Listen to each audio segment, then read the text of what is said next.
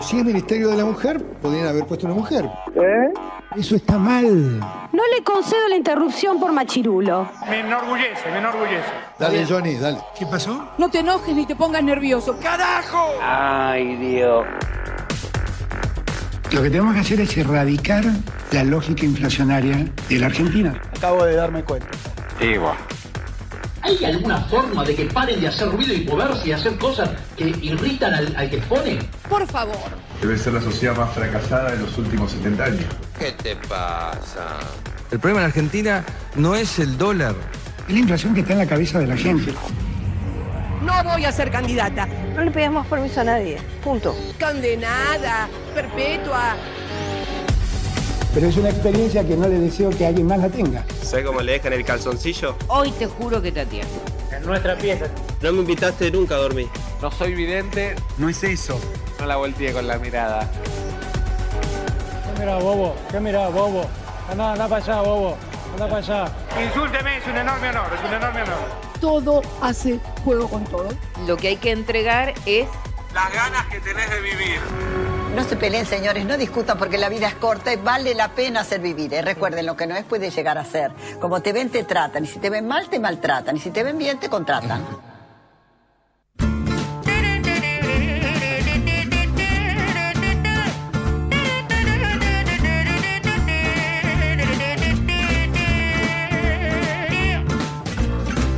Donnez-moi je n'en veux pas de chez Chanel, je n'en veux pas. Donnez-moi une limousine, j'en ferai quoi.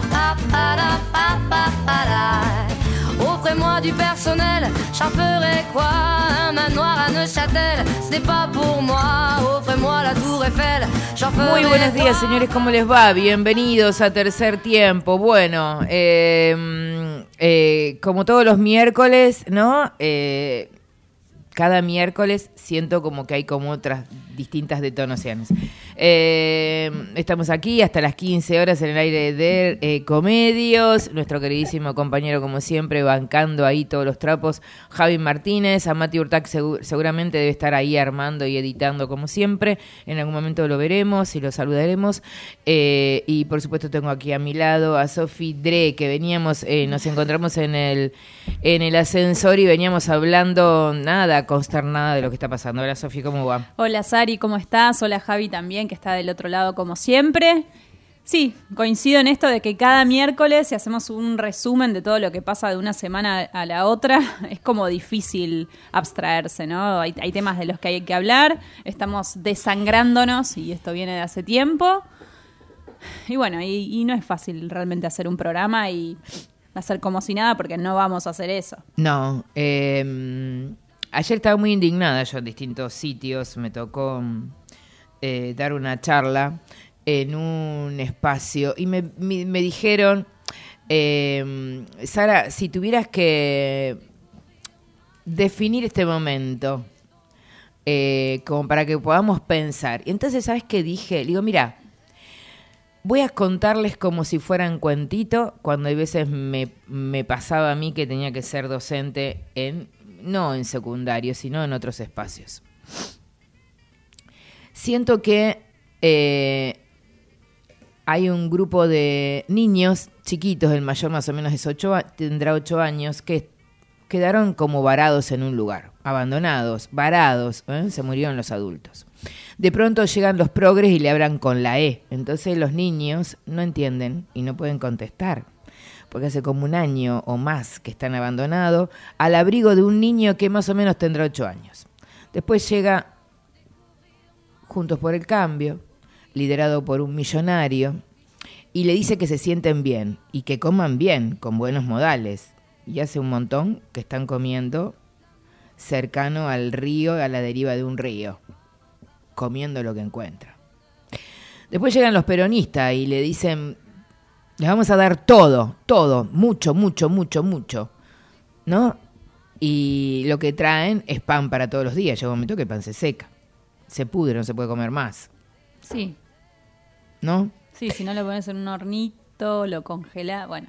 Sí, Claro. el pan duro. diré. Claro, Pero entonces no hambre, tienen. pan duro. Claro, pero no lo tienen. Llega un momento que se pudre, no tienen nada, están abandonadas a la deriva de Dios. Y entonces de pronto aparece alguien como un poco desestabilizado, con todo respeto, y que le dice que habla con los perros. ¿Qué hacen los chicos? ¿Con quién van? Con el que habla con los perros. Claro. Más o menos algo así. Hubo como un silencio, era un espacio como...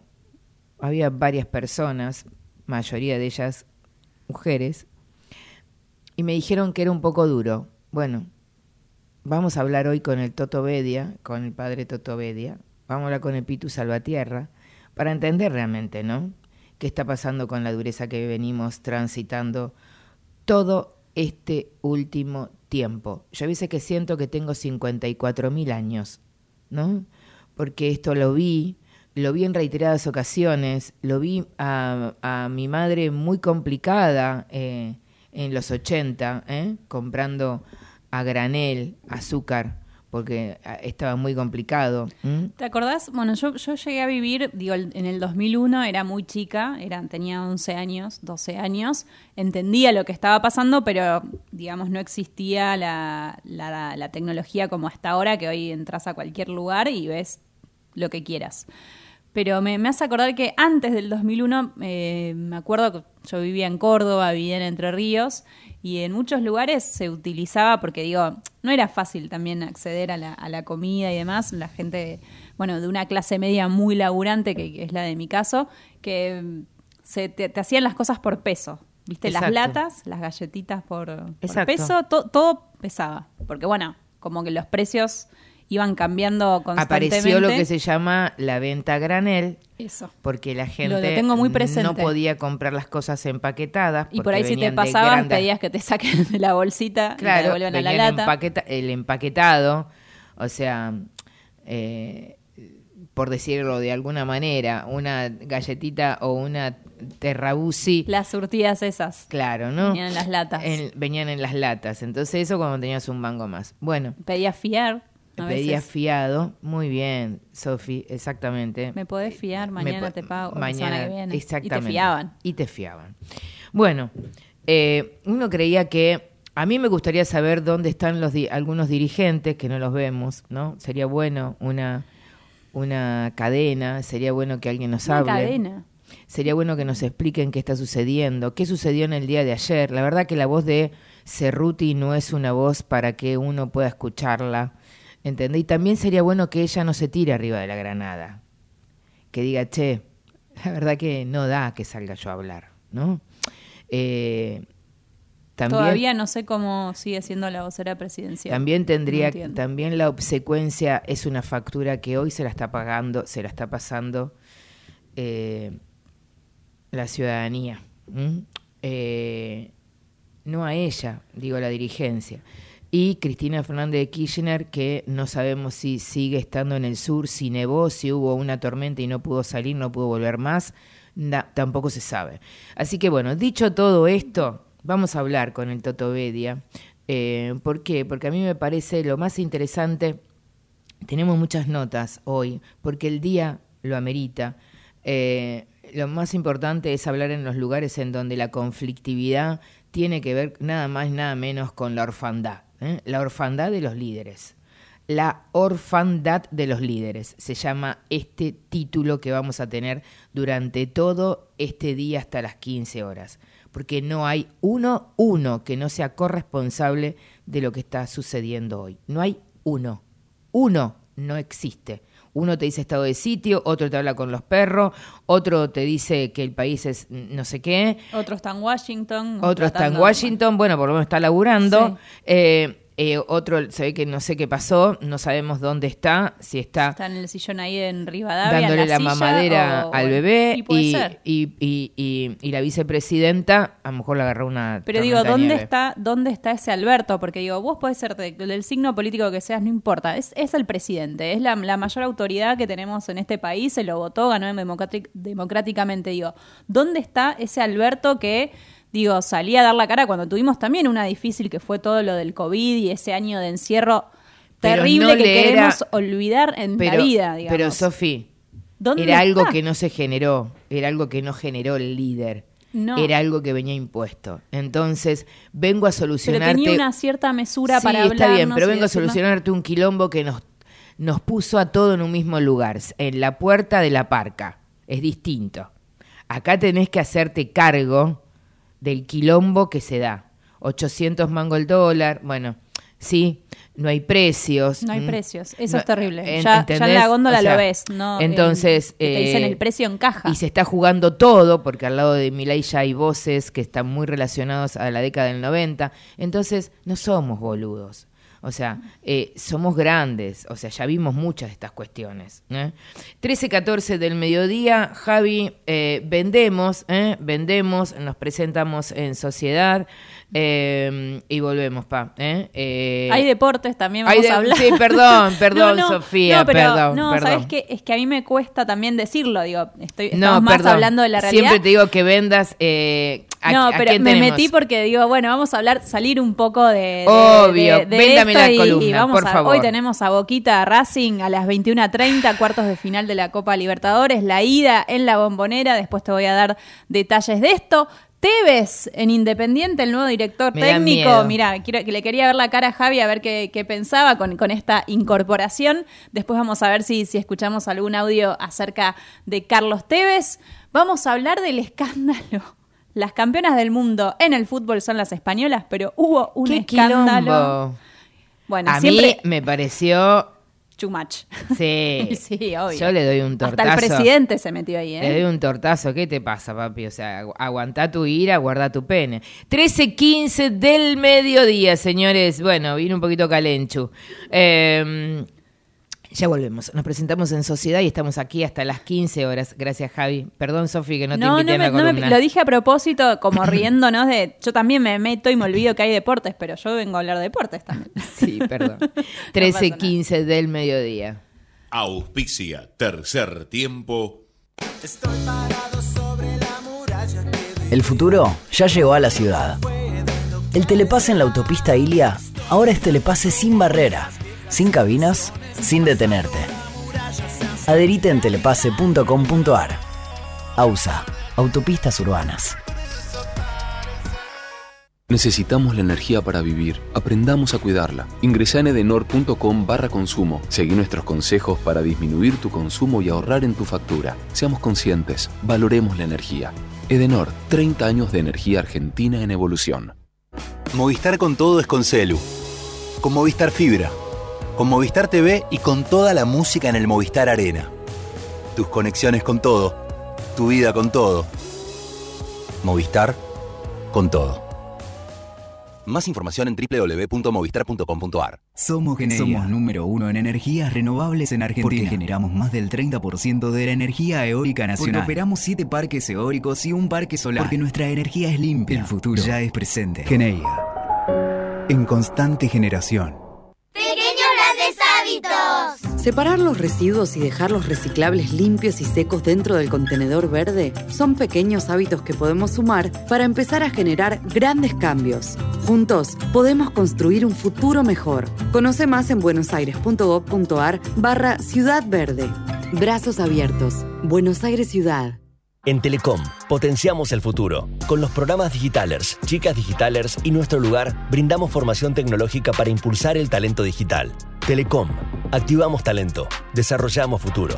Conoce más en institucional.telecom.com.ar. Telecom Argentina S.A. General Oro 690 Cabacuy 30 63 94 53 73 8. En Unilever acompañamos e impulsamos de manera sustentable el desarrollo del país. Con el consumidor en el centro, innovamos para acercarte a nuestros productos mientras cuidamos el planeta. Esto es posible porque somos más de 3.500 personas que trabajamos para hacer una diferencia positiva en el mundo. Hoy logramos que el 95% de los productos que consumís sean 100% de industria nacional y los exportemos a más de 30 países. No lo hacemos solos. Nuestras pymes son el motor para que sea posible. Unilever, desde hace más de 95 años, junto a las familias argentinas. Somos los que fabricamos la tele que tenés colgada en tu casa. Somos los que producimos el aire que acondiciona el clima de tu hogar. Somos los que hacemos el celu que te conecta con el mundo. Somos Afarte. Somos industria. No es necesario estar en el campo para sembrar. En Singenta creemos que en el campo o en la ciudad sembramos. Porque cultivando esfuerzo, solidaridad y diversidad podemos cosechar progreso, empatía, innovación y un futuro mejor. Todos los días podemos sembrar algo nuevo. Singenta. Somos PAE, líder global de energía. Ofrecemos productos y servicios a la industria y estaciones de servicio. Estamos presentes en todas las cuencas productivas y llegamos con gas natural a todo el país y la región. Producimos petróleo, GLP, energía eléctrica y renovable. Operamos la red de estaciones de servicio más moderna y con la mejor atención al cliente. Invertimos, innovamos, crecemos. Somos PAE, energía para la industria.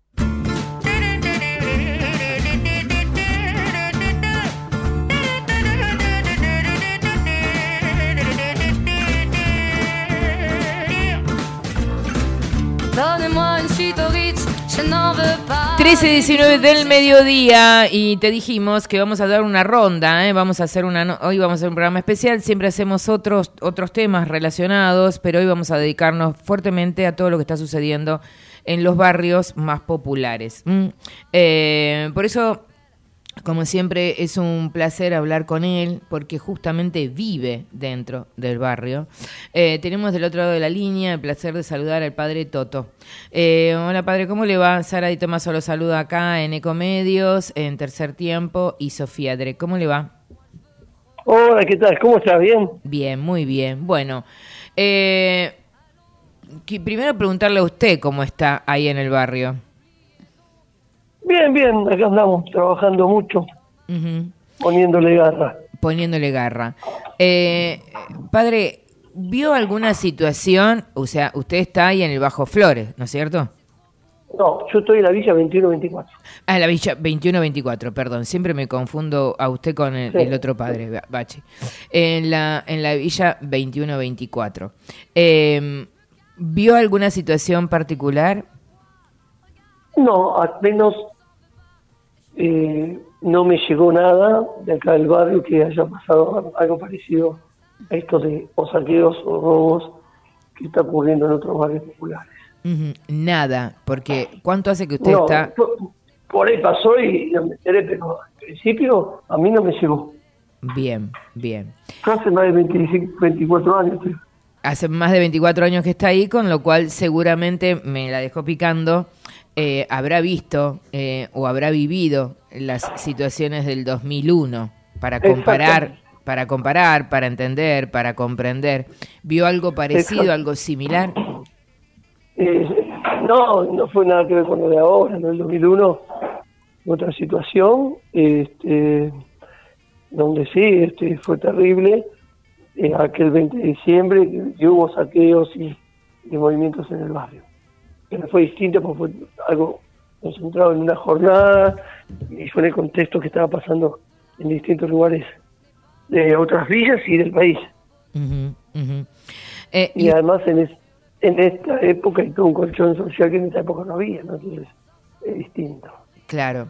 Eh, Toto, y en, y en aquel momento, comparando con el de hoy, en la economía, ¿cuánto es el denominador común de, de posiblemente que hayan aumentado los comedores, eh, la situación preocupante, la falta de laburo? ¿Encontrás un denominador común?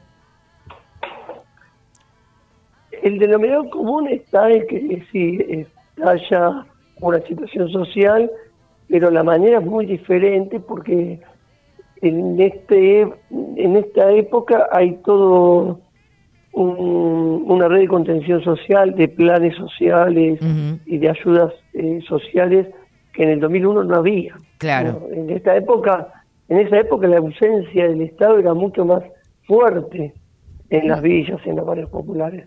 Hoy por hoy llevamos años de una presencia del Estado que es ineficiente, es insuficiente, es eh, no del todo ordenada en muchos casos, pero comparado con el 2001 eh, es, es otra cosa. Padre, lo saluda Sofía, ¿qué tal? ¿Cómo estás, Sofía? Muy bien. Em, quería consultarle, ya que usted está hablando de, de la ayuda social, del Estado y demás, ¿cómo es la situación del barrio, barrio 21-24?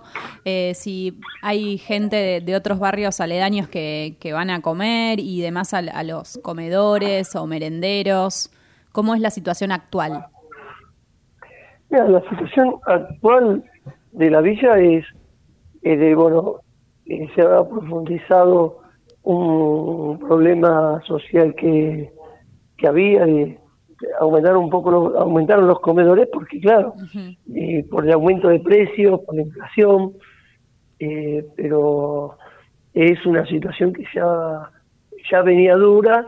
Pensamos que en la post pandemia iba a bajar y si bien no es como el, el pico de la pandemia eh, es bastante fuerte y es bueno lo que mucha gente que, que a lo mejor consiguió trabajo pero que no le alcanza que siguen siendo pobres y que siguen necesitando de ayudas como comedores.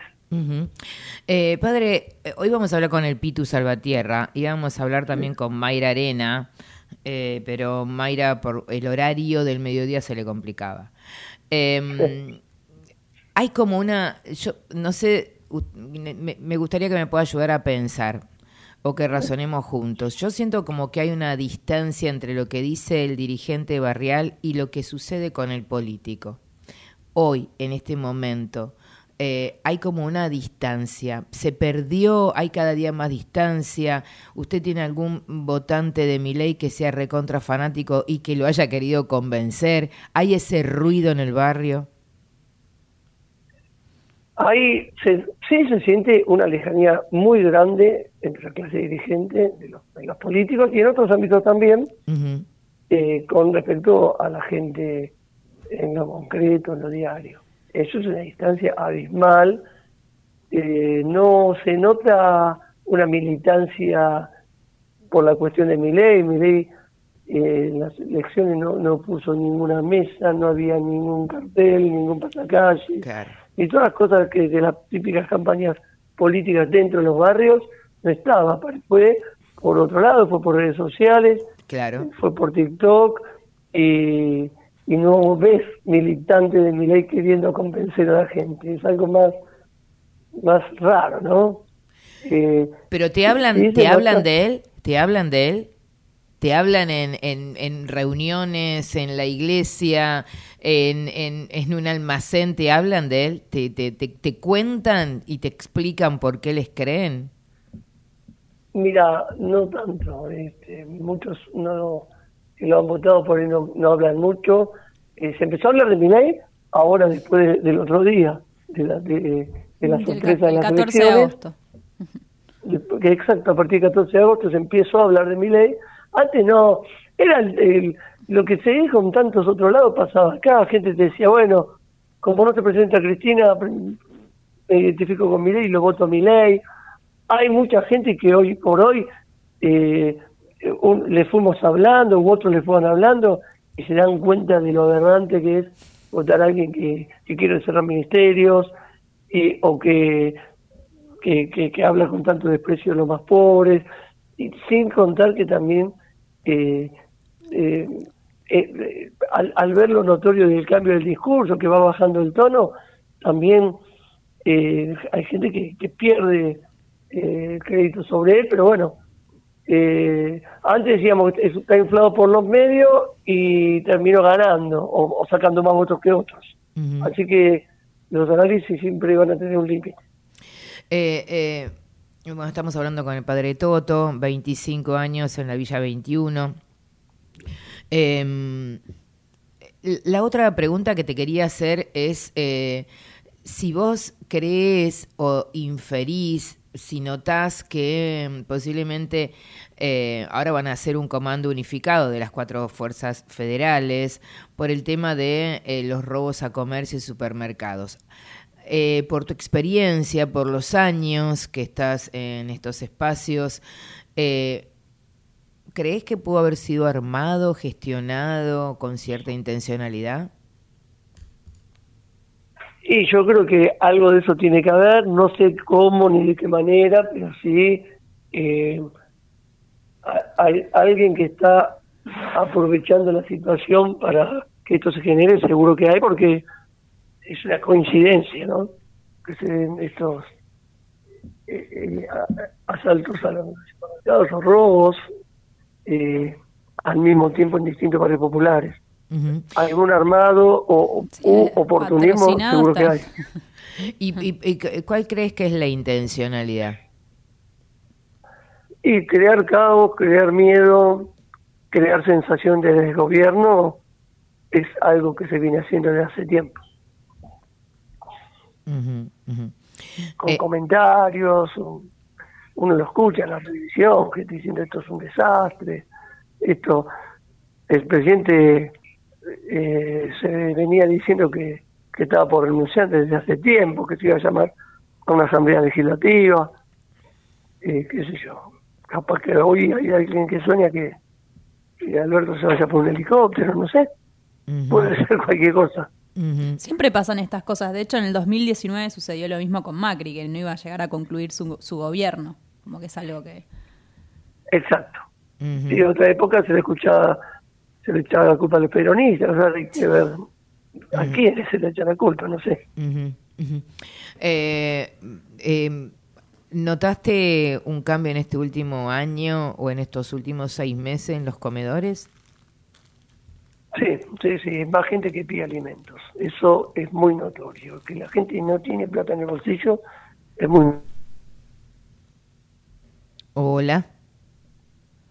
Hola. Bueno, ahí se nos Hubo cortó. como algo ahí de, Sí, de, la- de luces también.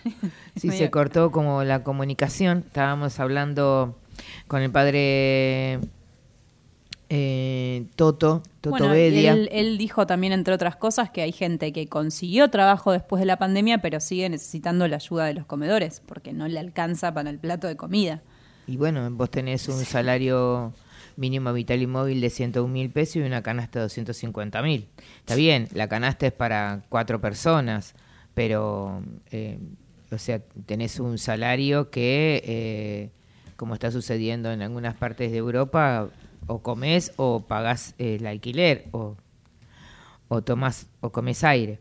Bueno, Bernie, lo de ayer fueron hechos puntuales. ¿eh?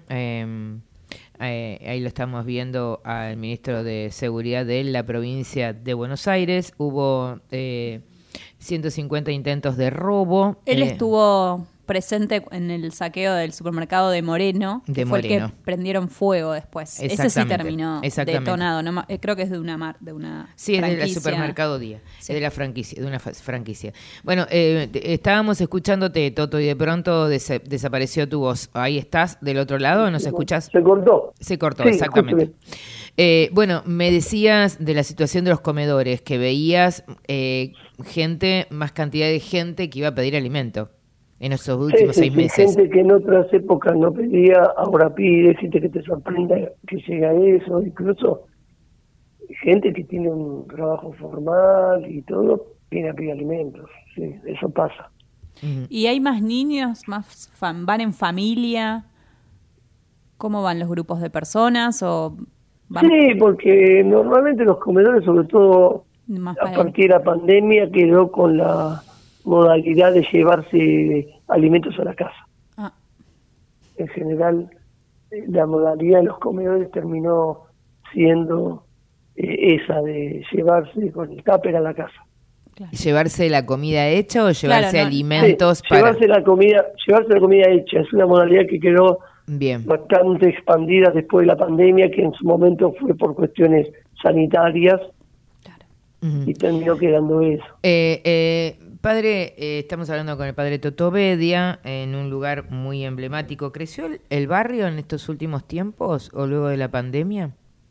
¿Ves más cantidad de familias, de pronto familias que no pudieron Sí, pagar un sí. alquiler y... Sigue, sigue llegando gente al barrio. No, no crece tanto la construcción en este tiempo en el barrio, pero sí gente que una piecita que la tenía para otra cosa la ponen para alquilarle a un vecino. Ujú. El martes 5 de septiembre, ahí me está escribiendo la gente del episcopado, hay una misa.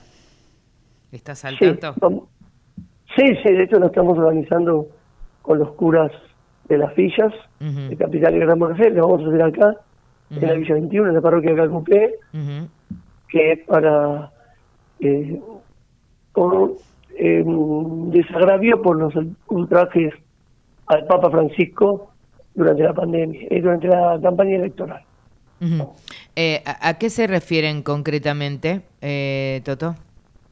Sí, los dichos, por ejemplo, del candidato que más votos sacó, diciendo, insultando, dándole, de imbécil al Papa Francisco, diciendo que él miente con esto de la justicia social, que es favorecer, promover la envidia eh, y, otras cosas eh, graves que dijo con respecto al Papa y nosotros pensando en, la empatía que la gente más humilde, la gente de nuestros barrios tiene con el Papa, las capas a los ranchos de, la Villa 21, tiene la foto en la cual el Papa Francisco bautizó o le dio el sacramento de la confirmación a un familiar y lo quieren mucho porque él caminaba a los barrios. Entonces, eh, para nosotros eso es una afrenta que, no la podemos dejar pasar. Hay que expresar ese repudio. El Día de la Solidaridad, perdón, eh, sí, decime. No, sí, porque es el Día de la Madre Teresa de Calcuta. Exactamente. Para nosotros, para nuestra generación, es como, como la patrona de la solidaridad. Ella nos nos enseñó con su testimonio a ese amor tan, tan concreto con el que está totalmente afuera de, la mesa de la vida, digamos.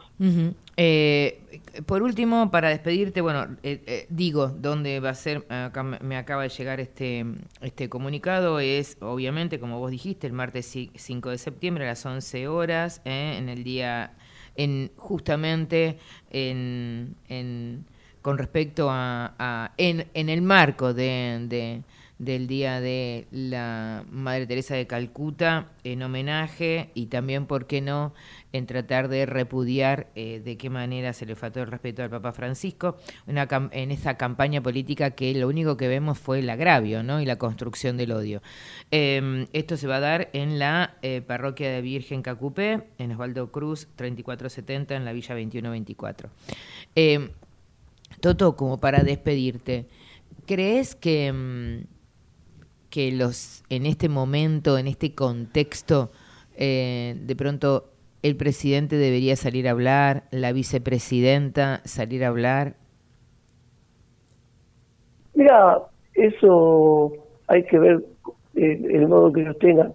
Sí, por supuesto, se siente a una dirigencia política alejada de la realidad y no vendría para alguna palabra, eh, pero bueno, em, todo tiene que ser en la línea del diálogo, de, de, promover eh, la construcción comunitaria, ¿no? Este, todo estos discursos de odio promueven el individualismo. Eh, y por supuesto que una palabra de la dirigencia política, en este caso del presidente o de la vice, no vendría nada mal, pero bueno, también hay que ver cómo ellos eh, tienen pensado encarar esto.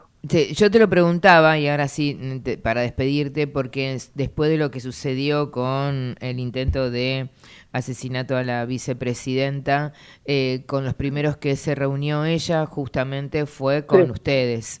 Entonces digo, capaz que de pronto ustedes tienen la posibilidad de hablarles y de decirle la necesidad de tener una, una una voz tan institucional como ella que en este momento pueda salir a hablar a la población y tranquilizar.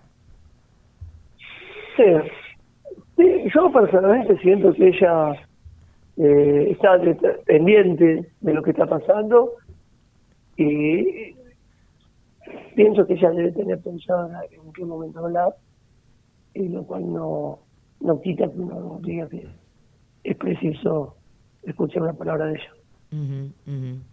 Eh, Toto, eh, cerrá esta nota como te parezca y como lo desees en el marco de eh, esta semana tan complicada que tenemos. Bueno, yo creo que el, lo que más hace falta ahora, más allá de defender al Papa por los repudios, eh, por los agravios y eso, lo más importante es promover el diálogo y sobre todo la salida comunitaria. La salida es comunitaria, no es que va a haber un Mesías que nos salve, sino tiene que ser el pueblo bien unido, eh, buscando el bien común, que, nadie mire para otro lado y que miremos sobre todo eh, lo que a la gente que más sufre. Y que por supuesto que la clase dirigente eh, se acerque más a los más humildes, a, a- la gente de a pie, porque a veces pareciera como que se juega otro partido. El padre Toto Bedia de la Villa 2124, el 5 de septiembre, hacen una misa en esta, en esta iglesia tan, tan emblemática para los barrios populares. Gracias por estar acá en tercer tiempo. Muchísimas gracias y Dios los bendiga a ustedes. Gracias. El padre Toto Bedia, ¿eh? este, histórico ¿eh? de- de- del cuerpo de los curas villeros. ¿eh? Hoy hablaba también con el episcopado. eh, el padre Pepe está dando vuelta por el país. No se sabe si en qué lugar iba a comenzar a, a estar trabajando también para ver cuál es la sensibilidad de los barrios, ¿eh? porque no solamente es la realidad de la provincia de Buenos Aires, ¿eh? tenemos 4.500 barrios populares en la Argentina. Eh, 13.39, señora, dígame algo, usted sáqueme un poquitito de este escenario. Bueno, para tener en cuenta hoy se juega los cuartos de final de la Copa Libertadores, el partido de ida, un clásico argentino entre Boca Racing a las 21:30 para que tengan en cuenta, lo pueden ver a través de la pantalla de Fox Sports. Está también en Star Plus, si, si es que tienen la, la suscripción, lo puedes ver, creo que ahora te confirmo, pero Telefe sería otra de las, otra de las señales que lo va a transmitir. Y la realidad es que estamos ante un partidazo, sin dudas, así que me parece que, que está bueno que, que salgamos un poco y, y tengamos como un poco de, de distracción, de entretenimiento y el fútbol en ese sentido no, nos puede colaborar. Así que recuerden, 21 a 30, eh, un partidazo acá, uno de los dos va, va a seguir avanzando en esta Copa Libertadores. Árbitro brasileño, siempre con los árbitros brasileños hay ahí como un ida y vuelta, así que esto va a ser en la bombonera y me parece, bueno, muy importante destacar. eh, también eh, un poco los, lo que ha sucedido. El último antecedente que tenemos entre sí es que Boca le ganó 3 a 1 a Racing por la Liga Profesional este mismo año. O sea, esto- ese fue el último encuentro. Así que vamos a ver el equipo de Jorge Almirón, el equipo de Fernando Gago. Hay algunas joyitas que, que van a estar jugando. Mucho piberío hay en estos dos equipos, chicos muy jovencitos de 19 años. 19, ah. Que la están rompiendo toda, la verdad. Así que vamos con eso por hoy. Y después te voy a hablar, bueno, Messi, el viernes, nuevamente, hizo historia. Parece ser que lo vamos a poder ver este en la tele, común. Sí, sí, sí, sí. sí. El de hoy se puede ver en Teis Sports. Ah, mira. Eh, a las Pero- 20 horas Pero Teis Sport eh, es, eh, es cable. es cable. Sí, pero lo, sí, lo puedes ver. Claro, no, no tenés que pagar. Bueno, sí, pero tenés que tener operador. Bueno, sí, tenés que tener operador. Aunque sí, a veces enganchas. Tenés que tener operador, por eso. Sí, digo, tenés que tener operador. Por eso, cable, eh, digo, no cable, televisión abierta. Televisión común. abierta común. Bueno, estamos hablando de Inter de Miami versus Cincinnati. Recordemos que la semana pasada, el viernes, el Inter de Miami se consagró campeón de la, Ligue, la League's Cup eh, después de, de vencer a, a uno de los equipos, al Nashville, por penales 10 a 9. Así que Messi por primera vez en la historia y el equipo dal- comandado por el Tata Martino eh, llevó al Inter de Miami a su primer título. Así que bueno, obviamente Twitter, todas las redes, todos los que estábamos viendo, eh, se tiñó todo de rosa. No, no se puede creer lo que es, no sé, está tocado con la varita, es alguien, es un alguien de otro planeta, Messi. Y si le damos la Argentina para que la Yo si lo, me lo ponen de, mira, de candidato lo voto, mira. Vos. eh, eh, eh, Bueno, yo y los y 47, los 47 millones de argentinos. habitantes. 13.42 del mediodía, señores. Ya volvemos. Ahora en un ratito nada más vamos a hablar con el Pitu Salvatierra a ver cómo nos pinta este escenario eh, del día de hoy. Complejo, muy complejo, hasta insulto. Y me, la verdad que, sinceramente, cuando me decía Toto Bedia eh, que iban a hacer una, una, misa porque, claro, realmente este, Milei insultó en reiteradas ocasiones, hizo muchos agravios al, al Papa Francisco. 13.43 del mediodía, de todo esto vamos a hablar. Quédate, quédate que hay más también, el fútbol femenino también, tenemos como de... Tenemos como en de todo. Las murciélagas, campeonas del mundo. Las murciélagas. Mirá lo que no, los argentinos no nos estamos dando cuenta. Las murciélagas o sea fueron que, campeonas del mm. mundo estos últimos eh, días. Algunas cosas hacemos bien, no somos un país no. de mierda. Ah, bueno. Yo que me había confundido y me había querido quedar acá en Villurca. 13.43 del mediodía, ya volvemos.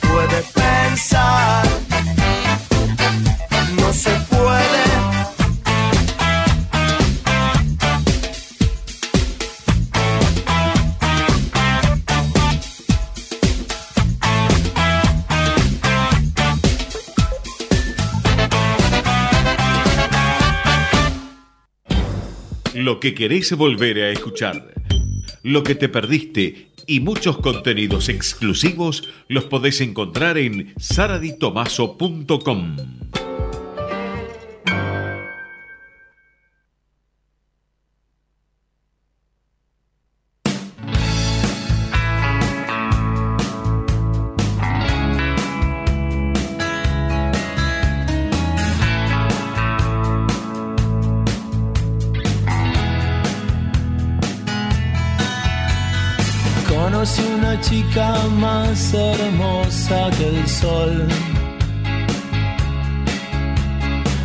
tenía los ojos rojos, rojos de amor. Se rió al ver mi ropa y me conmovió. Todas esas cosas raras después de un show. Mucha gente hablándome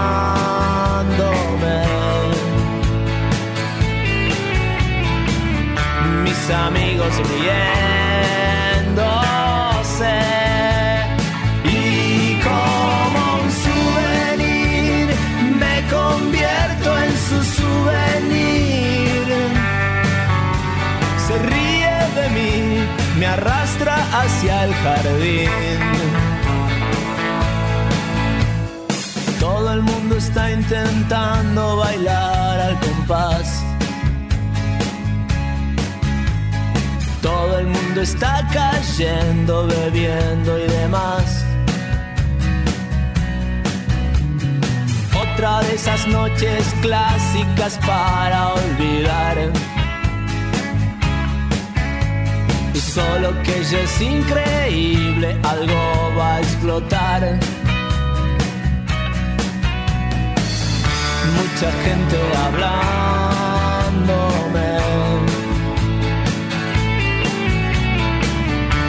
Mis amigos viéndose. Y como un souvenir me convierto en su souvenir. Se ríe de mí, me besa en el jardín. Solo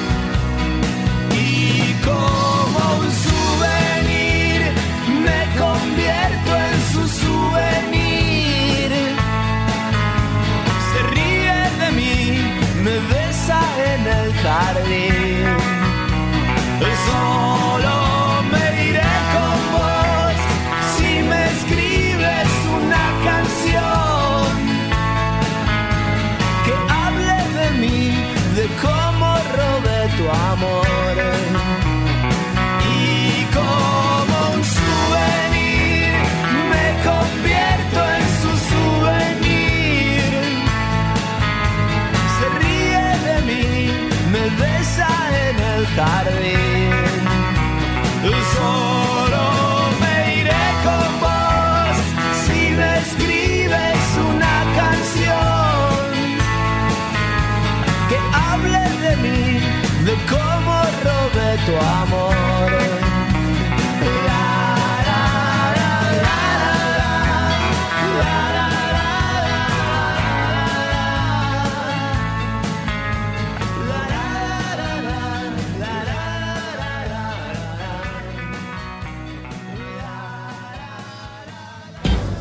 Lo que querés volver a escuchar. Lo que te perdiste y muchos contenidos exclusivos los podés encontrar en saraditomaso.com.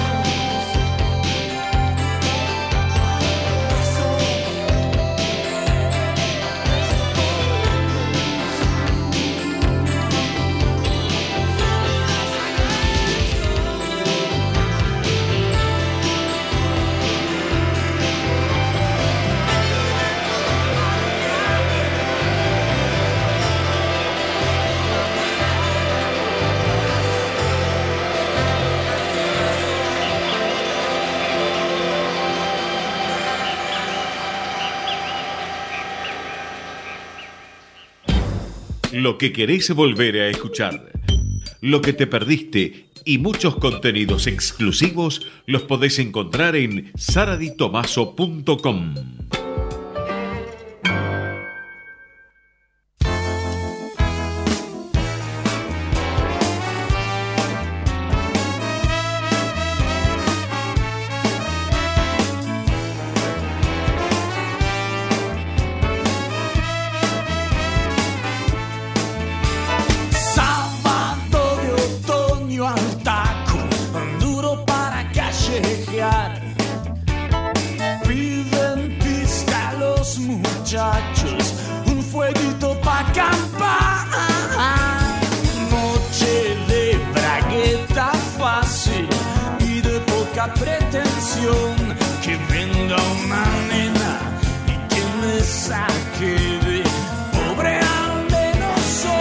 13.56, los caballeros de la quema. ¿Cómo se llamaba? Como dijo Javi, vuelta de princesa. Vuelta de princesa.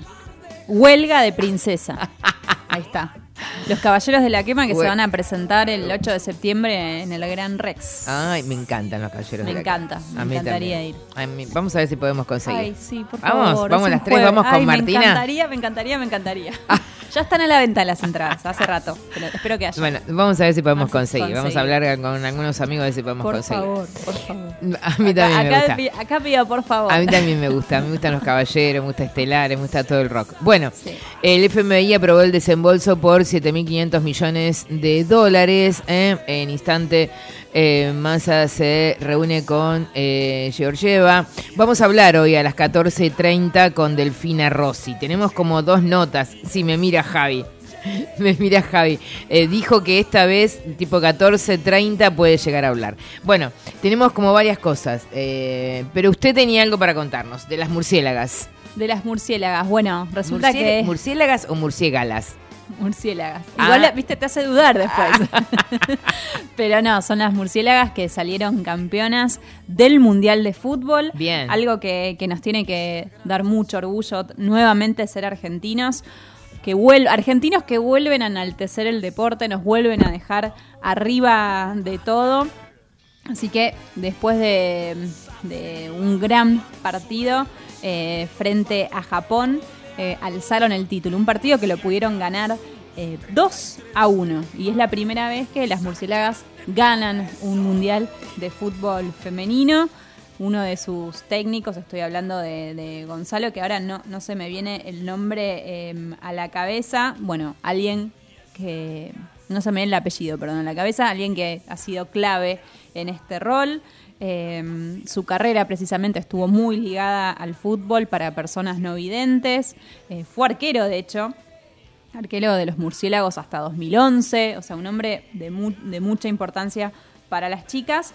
Y para recordar un poco los números, lo que han jugado, por ejemplo, el primer partido fue goleada ante Alemania por 3-0, Ujú. donde, eh, bueno, hubo una de las destacadas que fue Gracia Sosa, eh, el primer gol de la selección femenina en un mundial. Bueno, el segundo choque se repitió también con mucha alegría, 4-0 ante la India. Y después para cerrar la fase de grupos, Argentina ahí tuvo un empate 0 a 0 con Austria, pero este resultado no perjudicó, así que llegaron a la final y le ganaron a Japón por 2 a 1. Bien, bien. 13.59, señores. Bueno, insistimos, ¿eh? el Fondo Monetario Internacional aprobó el desembolso. Eh, ahí en la cara tenemos a Massa, un Massa que prácticamente, en realidad, si lo ves hoy, es como si fuese, tiene un formato directamente presidencial, ¿no? Eh, eh, tiene casi, te diría, Sí, hasta, la postura, hasta la brazos. postura, la actitud, la forma, la vestimenta, el estilo, todo. 13.59 del mediodía. Bueno, se viene con el pan bajo el brazo, se viene con 7.500 millones de dólares. Eh, es importante también recordar dónde estamos, qué pasó, qué fue lo que sucedió, porque somos la construcción de una historia, ¿eh? y hace exactamente tres años atrás eh, había un escenario muy complejo, cuatro años atrás un escenario muy complejo, en donde este, prácticamente alguien eh, fue, decidió y determinó que íbamos a tener una deuda hasta los nietos de, de Sophie, eh, con lo cual también es esta realidad también. Nada viene, nada viene, nada viene este eh, solo cuando hay una crisis tremenda, ¿no? Es multicausal la crisis que tenemos. 14 del mediodía, en un ratito vamos a hablar con Delfina Rossi y también tenemos una nota que tiene que ver con un, un investigador, eh, politólogo, sociólogo eh, de la Universidad de UNSAN. Este, Mi y- hermano se recibió ahí. Eh, en la UNSAM. me- me- es una- Biotecnólogo. es una universidad Muy espectacular. Universidad Em, Nacional de San Martín. Exactamente, la Universidad de San Martín y también de Ditela. Vamos a hablar con Jorge Negri en un ratito nada más. Eh, y eh, por algo que el fin de semana, perdón, el fin de semana no, el lunes a la noche, todos los lunes a la noche está Carlos Pagni, el periodista Carlos Pagni, en su programa que se llama Odisea. Tiene una, una editorial de aproximadamente más de 40 minutos. ¿eh? Eh, eh, para mí hoy Pagni es el periodista que marca la agenda en la semana. Determina y te marca prácticamente el rumbo de la agenda en la semana. Y hay tres informes. Uno de ellos habla justamente de una nota muy interesante de Anfibia, las 11 razones de, de, de la situación que vivimos pospaso. Y la investigación, eh, una investigación de un antropólogo de la Universidad de UNSAN, en donde explica puntualmente qué es lo que sucede con jóvenes de barrios populares que votan a mi ley. Puntualmente, no solamente eso. Un sector donde bueno, Claro. cultivó muchos votos. Exactamente. No solamente No sé por eso, sino que además explica la situación. En el 2021 prácticamente Milei no estaba. Surge, ¿eh? en el 2019 no estaba, en el 2021 es incipiente, consecuencia de los antivacunas, la pandemia, el descalabro, la bronca, el odio haber estado encerrados. Pero de- del, del 2019 al 2023, ambas fuerzas políticas, y en este orden, el peronismo, por decir, Frente de Todos, que después cambiaron, Unión por la Patria, perdieron el 50% de los votos. Hay otra investigación que presentó Pagni. Y Cambiemos perdió casi el 45% de los votos, ¿no? Pero, o casualidad, que el que más creció del 2019 al 2023 es el voto ausente, abstención, en blanco, fue el que más, el que más creció. Con lo cual, señores, de todo esto vamos a hablar con este con Negri para entender por dónde está sucediendo este escenario que como te Conozco dijo, mucha gente que no votó, ¿eh? Muchísima. ¿viste? Que Claro. hablando así, no sé, en el gimnasio, en la verdulería, en cualquier lugar de- de- de- del entorno y de la cotidianeidad. Ah, no, yo no fui a votar. Total, no pasa nada. Y, y ninguno me representa. Esto que vos decías, no hay un candidato que enamore, eso es una realidad. A mí me pasa lo mismo, no hay ninguno. Pero bueno, dije, voy a votar, qué sé yo. Todavía es obligatorio, se supone.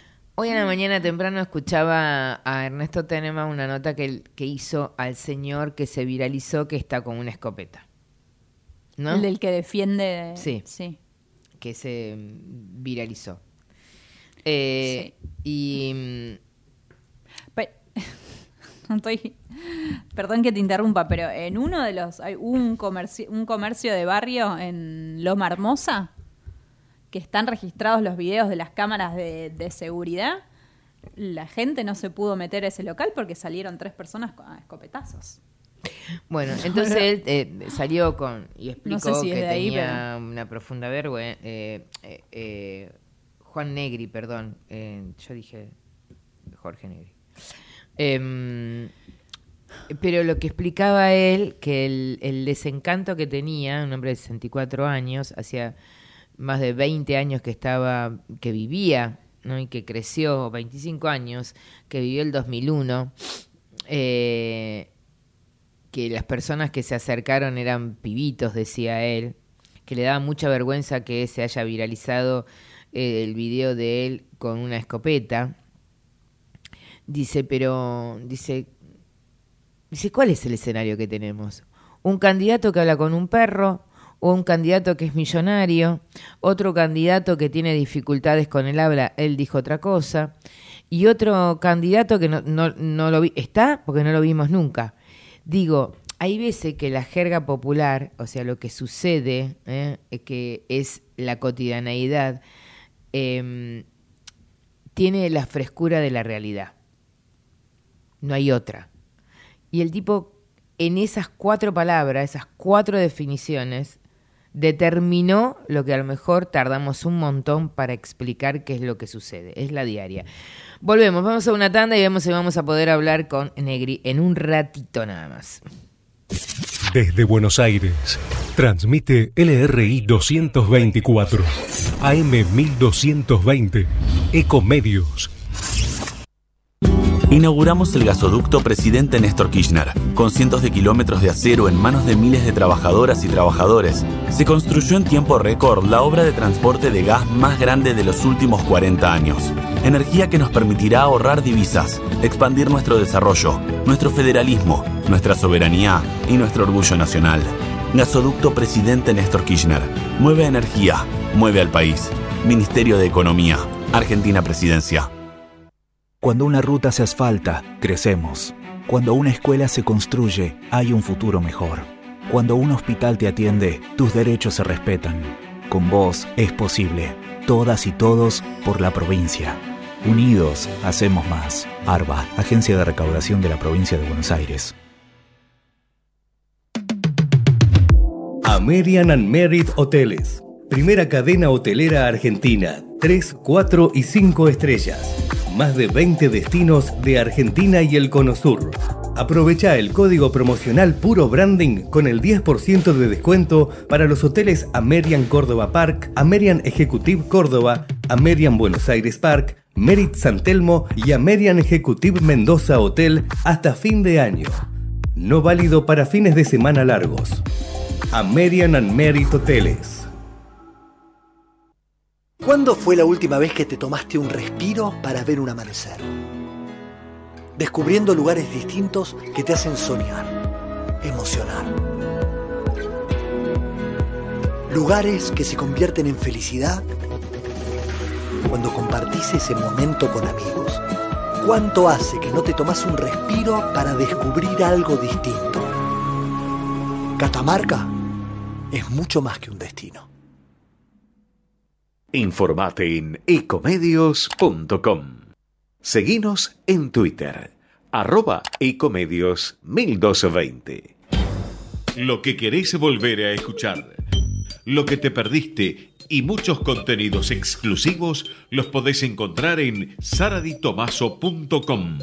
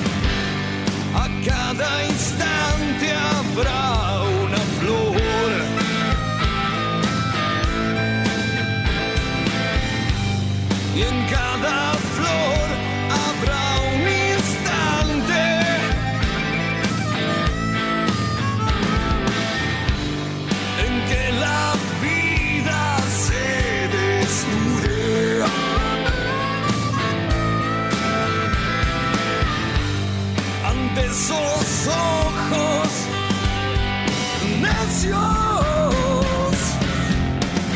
Cuando estés acá, tendrás tu tiempo, el mismo que no tiene fin.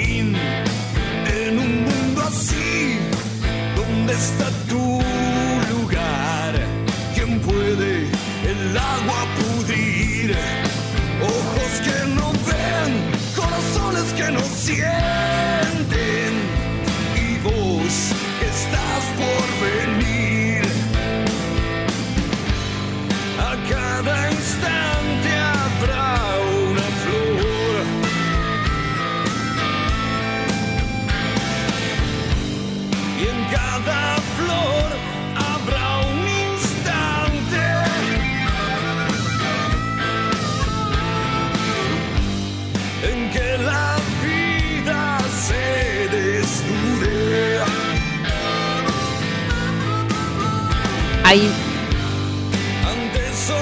ahí me dice.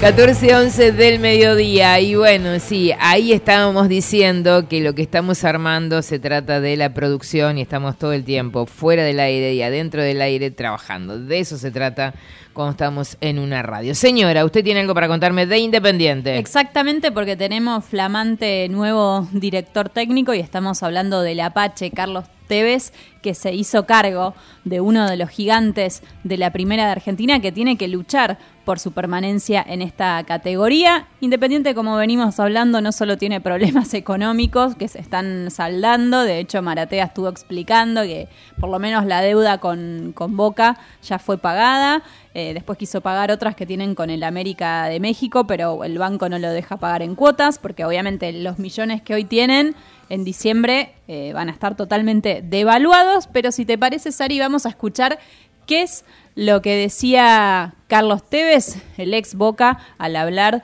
de, su, nuevo, de su nueva misión aquí en Independiente. Durante la semana vamos viendo cómo, cómo lo voy encontrando, cómo, cómo voy armando el equipo, pero principalmente creo que tenemos que darle mucha intensidad, voy a buscar un Independiente que sea muy intenso, lo mismo que, que buscaba en Central.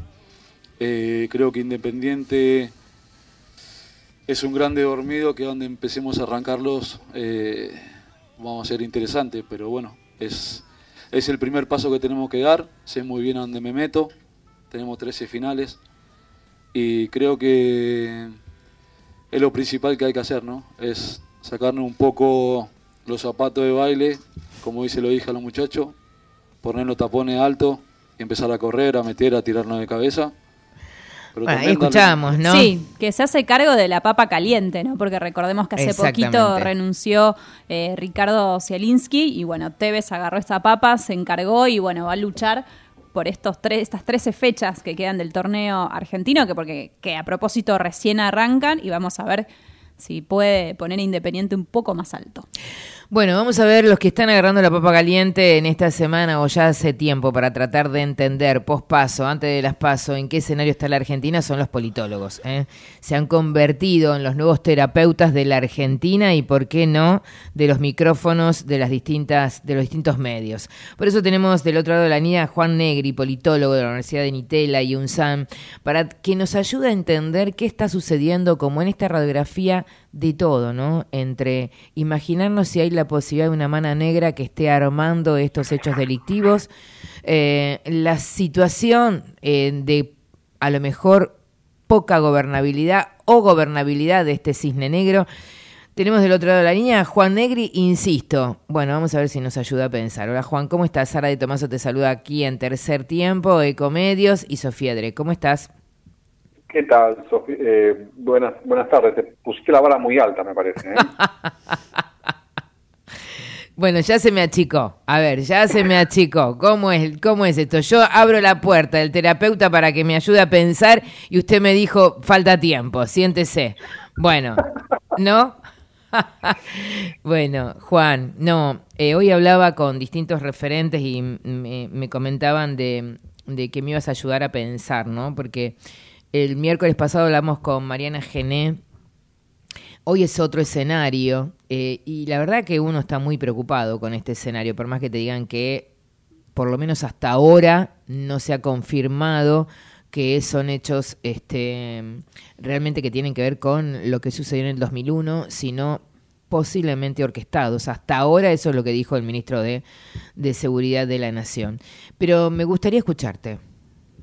Bueno, sí, yo creo que hay mucha incertidumbre, un poco como decías recién, eh, hay algunas cosas que no están confirmadas, eh, parece ser otra escala a lo, de, a lo del 2001, me parece que no estamos en ese punto, Eh, daría la impresión también que en algunos casos parece más a veces instancias de robo, robo piraña que, que, que saqueos como lo entendimos en ese momento, motivados políticamente, etcétera, pero eso no niega que hay una situación muy delicada en los sectores eh, menos privilegiados de la sociedad, eh, que la situación económica está muy difícil eh, y lo peor es que no sabemos hacia dónde va a ir, ¿no? Es decir, a- hay mucha incertidumbre política, eh, las, las pasos no terminaron de definir hacia dónde va la Argentina eh, y eso creo que es lo que también nos produce mucha angustia ahora que hablamos de la, tera- de la terapeu- del terapeuta, ¿no? Es decir, Sí. eh, bueno, es eso, estamos como en un momento de mucha incertidumbre también. Ujú. Eh, una incertidumbre que venimos mm, trabajando ya hace mucho tiempo, ¿no? Este, este cisne negro es un fenómeno de paso, posiblemente, eh, no sé si podrás tener la certeza de respondernos, pero ¿ustedes la veían venir o también se sorprendieron? No, yo me sorprendí. eh, creo que todos lo teníamos a Milei como una figura competitiva. eh, por competitiva se entiende una tercera fuerza que iba a ser una muy buena elección. Eh, eh, yo no imaginaba que iba a salir primero, la verdad. eh, en ese sentido no la vi venir. eh, no vi venir ese éxito, ¿no? Eh, sí, insisto, sí vi venir, si se quiere, el hecho de que, de que iba a estar iba a ser una discusión fuerte y que, y que iba a ser un candidato bastante competitivo. Alguna gente la vio venir, ¿no? La actual vicepresidenta habló ya hace Sí. varios meses de una elección de, de tres tercios, así que evidentemente hay, hay gente con la, la sensibilidad política mucho más desarrollada. Para mí fue una sorpresa eh, su triunfo, pero no eh, la existencia de una demanda que mi ley parece canalizar. Eso me parece que estaba eh, en la estaba ya y se veía. sí. No me parece que sea un fenómeno paso. eh, de hecho, yo anticipo que le va a ir mejor en la general de lo que le fue ahora en la primaria. No, en la, en la discusión que se está dando ahora sobre si mi ley es el techo o el piso, eh, yo creo que va, va a crecer. Yo creo que va a haber un efecto ganador. Sí. Juan, Sofía te saluda, ¿qué tal? ¿Qué tal, Sofía? Apelando un poco a la psicología con la que arrancamos esta nota, digo, este fenómeno que estamos analizando, que es este señor que tiene dos años que, en los que construyó un partido, digo, ¿esto es un voto ilusión? ¿Lo podríamos denominar de esa manera? Porque, digo, es alguien que no tiene ningún antecedente, es el que no quería comprar el discurso del peronismo y el discurso del, del macrismo, por llamarlo así lisa y llanamente, digo, bueno, alguien que no tiene antecedentes genera ilusión. Sí, es, es- es eso. Es, es, una, es una persona que no tiene eh, antecedentes, no tiene prontuario, llamémoslo así también licenciadamente, Sí. eh, que creo que es de alguna manera lo que afecta a Juntos por el Cambio. O sea, Juntos por el Cambio es la oposición de un gobierno que es muy malo, pero no se beneficia de esa, de esa situación porque para buena parte del electorado hay un recuerdo de, de Cambiemos en el gobierno. Eh, entonces, Cambiemos ya no tiene la fuerza de 2015, ¿no? Cuando promete algo nuevo. Y, y Milei tiene esa ventaja, que es, eh, bueno, denme la oportunidad eh, a mí. Y ahí hay, hay, bueno, hay frustración, hay frustración con los dos, los dos partidos mayoritarios, eh, hay la necesidad de romper todo, la necesidad de algo nuevo. Eh, seguimos con la- las analogías eh, psicoanalíticas, es, bueno, estoy harto de todo, quiero romper todo, ¿no? Es decir, este, no me importa, y, y todos los mensajes que me dicen que, bueno, que es irracional, etcétera, no, no me preocupa nada, digo, es peor que ahora no voy a estar, eh, Y hay esa ilusión, definitivamente hay, hay esa ilusión, y la ilusión trae frustración. Porque Desilusión también después. no, definitivamente, porque una cosa que, que, que sí es, es- yo no, es verdad, yo no vi venir tal vez que Milei haga primero, pero me parece que es muy evidente que la, la gobernabilidad de un gobierno de Milei es, es muy crítica, muy crítica, a menos que haya un gran acuerdo de derecha con, con Juntos por el Cambio, que no lo descarto, pero, pero un gobierno de, de Milei solo es un gobierno completamente paralizado eh, y con consecuencias severas para la, la gobernabilidad. Y en la política, ¿cuánto ayuda, por ejemplo, que, que un candidato se muestre en pareja? Que esto fue lo que pasó esta semana, que, que apareció eh, alguien de la farándula, digo, pasó históricamente, sobre todo me, me- me retrotrae a momentos del menemismo y Sí. demás. Digo, ¿cuánto influye? Porque un candidato a presidente es como que si está solo, ¿se lo sigue mirando raro? Yo creo que hay algo, no sé cuándo termina jugando, pero, pero un clásico del marketing político es la, la humanización del candidato. La idea de que el candidato es como, como vos, es como yo, y le pasan más o menos las mismas personas, las mismas cosas. Eh, y no es, no es novedad, digamos. ¿sí? Lo hizo Martín Saurralde, lo hizo Rodríguez Larreta, lo hizo Sí. Macri, entonces Sí. empezar a, mostrar la vida pública. ¿me? Bueno, Menem entonces, y yo creo que en el caso de, de, de, de Milei está incluso más justificado porque a mí se me ocurre que un, un asesor político le dijo eh, precisamente que haga esto porque la construcción mediática del personaje Milei era la de un tipo muy raro, ¿no? es decir, eh, un tipo prácticamente célibe, que vivía solo, eh, al principio Con en algunas entrevistas viejas, sí, con los perros, con- en algunas entrevistas viejas hay como una idea de incluso de, de la reclusión, del, del tipo que no deja que nadie entre en su intimidad. eh, y entonces, me parece que en el caso de Milei la necesidad de humanizar a Milei era mucho mayor, era de- dejar de parecer un, freak eh, y, y mostrarte como alguien normal, básicamente. Sobre todo de un candidato, insisto, que, que hay dudas. No sé cuánto los votantes perciben esto, algunos seguro, hay dudas sobre su estabilidad emocional. Entonces vos decís, bueno, el tipo está en pareja, bueno, al final del día es un tipo normal. Eh, Vos sabés que, Juan, eh, los lunes para mí es un momento eh, bastante eh, interesante porque de todo lo que miro, lo único que mi- de, de lo poco que miro, lo único que miro es a Pagni los lunes a la noche. Así que por ahí sí, decime también a mí, soy media friki, pero es lo único que... Después miro series. No, hablando un poquito en serio, eh, Carlos Pagni planteó, vos eh, recién estabas hablando de, lo que genera, ¿no? De la emocionalidad que posiblemente el perfil que genera Milei. Y él planteaba que es un roto hablándole a una población que está rota. Que no le dice, eh, che, mirá que te voy a dar la solución. Te dice, yo estuve ahí porque fui bulineado, eh, fui desestabilizado y ahora comenzaron a mirarme y yo te reconozco, te miro. ¿Cuánto de esto, de lo que planteaba Pagni, que le preocupa, porque es un país inestable, con un personaje inestable emocionalmente? Esto decía Pagni. Yo adhiero, sumo y suscribo. Y ahora, quizás a lo mejor escuchándote a vos, en cierta manera también lo das a entender. ¿Es un roto que entiende a una población rota? Sí, sí, hay, yo creo que algo de eso hay. No sé si suscribo tanto la, la, la opinión eh, de Pani, por, porque, porque no sé si él hace tanto campaña desde el lado de que él está, eh, de que él está ha sido buleado. lo sé.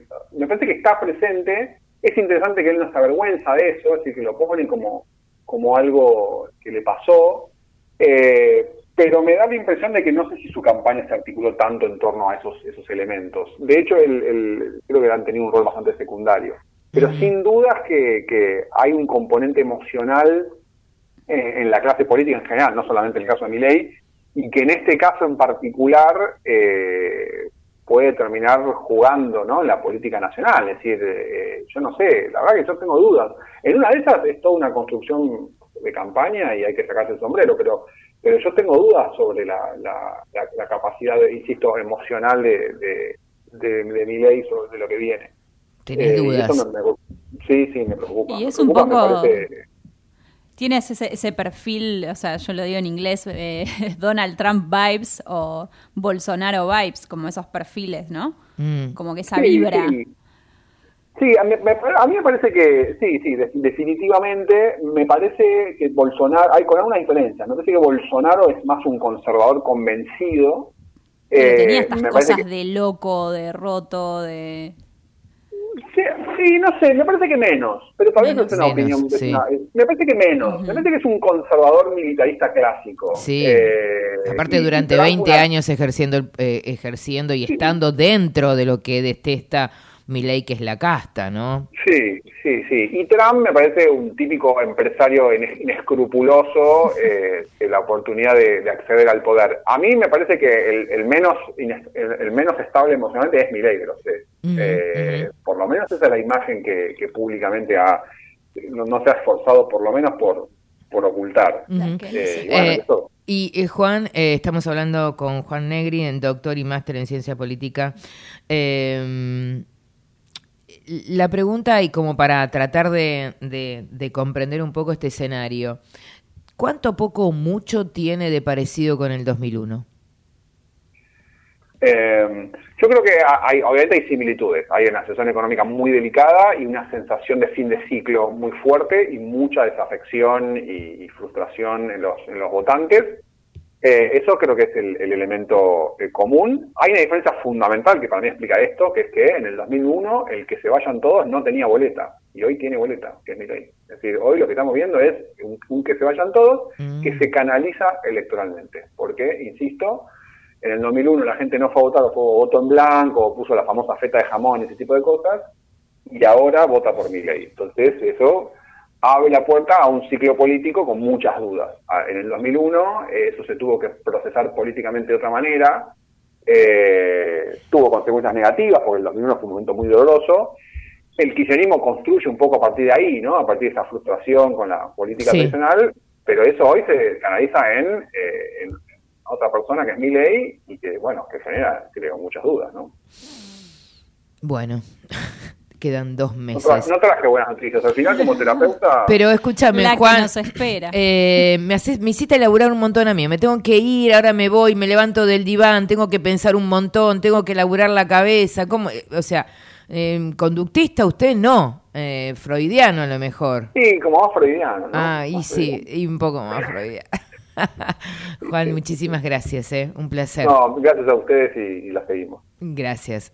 Ahí hablábamos con Juan Negri. ¿eh? Eh, me, me- me interesaba hablar con él, un referente de organizaciones eh, como CIPEC, eh, DITELA, eh, instituciones, eh, nada más y nada menos que la Universidad de DITELA, la Universidad de UNSAN. Eh, me pareció sumamente interesante y preocupante. Nos quedó, Sí, nos dejó dijo con que- la pelota. ¿eh? Cuando dijo que emocionalmente es más inestable que Bolsonaro y que Trump, me quedé ahí. Pero lo dicen todos. ahí. Te recomiendo que veas este Ahí, eh, el editorial de Carlos Pagni del lunes. ¿eh? Sumamente interesante, sumamente interesante. Es más, un Pagni que dijo en un espacio de empresarios, eh, lo que más me preocupa de mi ley es su inestabilidad emocional. Hay una nota con Sí. Fantino en donde él realmente se quiebra. ¿eh? Hay quienes dicen también por otros sectores que Milei es más el personaje que, que se imposta en, en televisión, en radio y que por afuera de todo eso es una persona totalmente normal. He escuchado gente que lo conoce que dice eso, que es muy amable, que es un tipo muy cordial. Nosotros le hicimos nota acá. Vos le hiciste nota y bueno, al aire pareció súper cordial, pero después vamos a ver ese personaje, cuánto Sí, hay cuánto de ahí. acepta de la frustración, cuánto acepta del no, cuánto acepta de la negociación. 14-28, bueno, eh, partido de alto votaje en la Bolbonera, dijeron, están diciendo en los medios, usted también, Cavani sale o no sale. Sí, va a estar hoy Ah, Cavani. bueno, va a estar ok. Cavani, va a estar Valentín Barco, que hoy es mi jugador preferido. Eh, no se sabe. Ah, bueno, ahora están diciendo que está en duda Edison Cavani, que también estaba. Otro que estaba en duda era Benedetto. Pero me parece que Benedetto tiene revancha acá por Copa Libertadores. Eh, en un ratito seguro ya Es ya hermosa está la con- camiseta nueva de Boca, ¿eh? Eh, es hermosa. El otro día ¿Cuánto saldrá? El otro día la vi porque se la regalaron a mi hijo un grupo de amigos. 14-28, en un ratito vamos a hablar con Delfina Rossi para entender también, ¿eh? Este, hoy tuvimos un popurrí, hoy la verdad no tuvimos este, no paramos con la lengua quieta un ratito nada más. Vamos a hablar en un ratito nada más con Delfina Rossi para entender, bueno, qué implica este desembolso del Fondo Monetario Internacional a Massa, un Massa que dijo, señores, hasta que el Fondo Monetario Internacional no me des la moneda, no empiezo como candidato porque tengo que gestionar. La gestión va a ser mi candidatura. Bueno, tamaño eh, laburo le ha dado también a Massa en este momento. 14.29 ya, volvemos.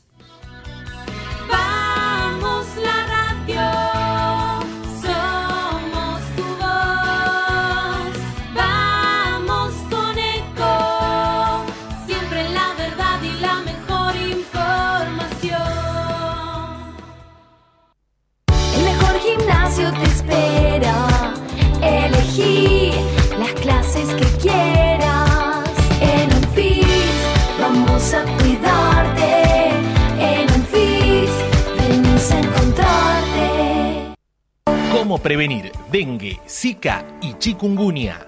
Sin criaderos no hay dengue. Limpia tu patio de objetos que acumulen agua. Elimina agua estancada de recipientes. Reemplaza con tierra o arena el agua de tus flores. Tapa los tanques de agua y cisternas. Tira y perfora llantas para que no acumulen agua. Limpia floreros y bebederos. Recordá, sin criaderos no hay dengue. Intendencia Menéndez. Informate en ecomedios.com. Seguinos en Facebook, Ecomedios Live. Lo que querés volver a escuchar, lo que te perdiste y muchos contenidos exclusivos los podés encontrar en saraditomaso.com.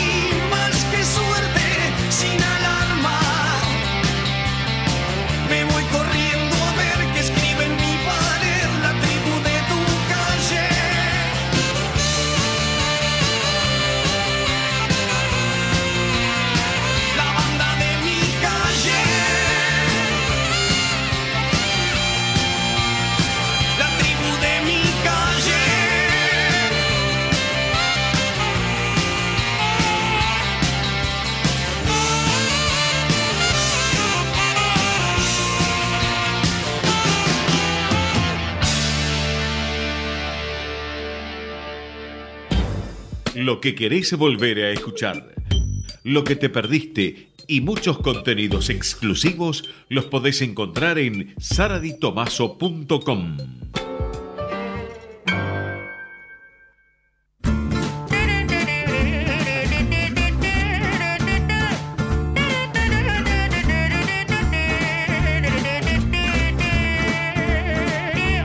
14.34 y mm, te dijimos que íbamos a tener un programa así, e intentamos mm, atravesar un poco la agenda, ¿no? Hablamos con el Toto, con el padre Toto para entender qué es lo que pasa en los barrios, nos dijo y prácticamente nos confirmó, mira, acá en el barrio, en, la Villa 2124, no he visto y hace 25 años que estoy, no tiene nada que ver con el 2001, después hablamos realmente con un politólogo para atravesar y cruzar un poco las barreras, que nos dijo, es un escenario complejo, eh, también eh, marcó un- puso ahí este, realmente una interpelación entre lo que sucede con Milei y su inestabilidad preocupante, eh, Juan Negri de la Universidad de Itela. Y por el otro lado te dijimos que íbamos a hablar de economía. ¿Por qué? Porque parece ser que se viene con el pan bajo del brazo, masa con los 7.500 millones de dólares.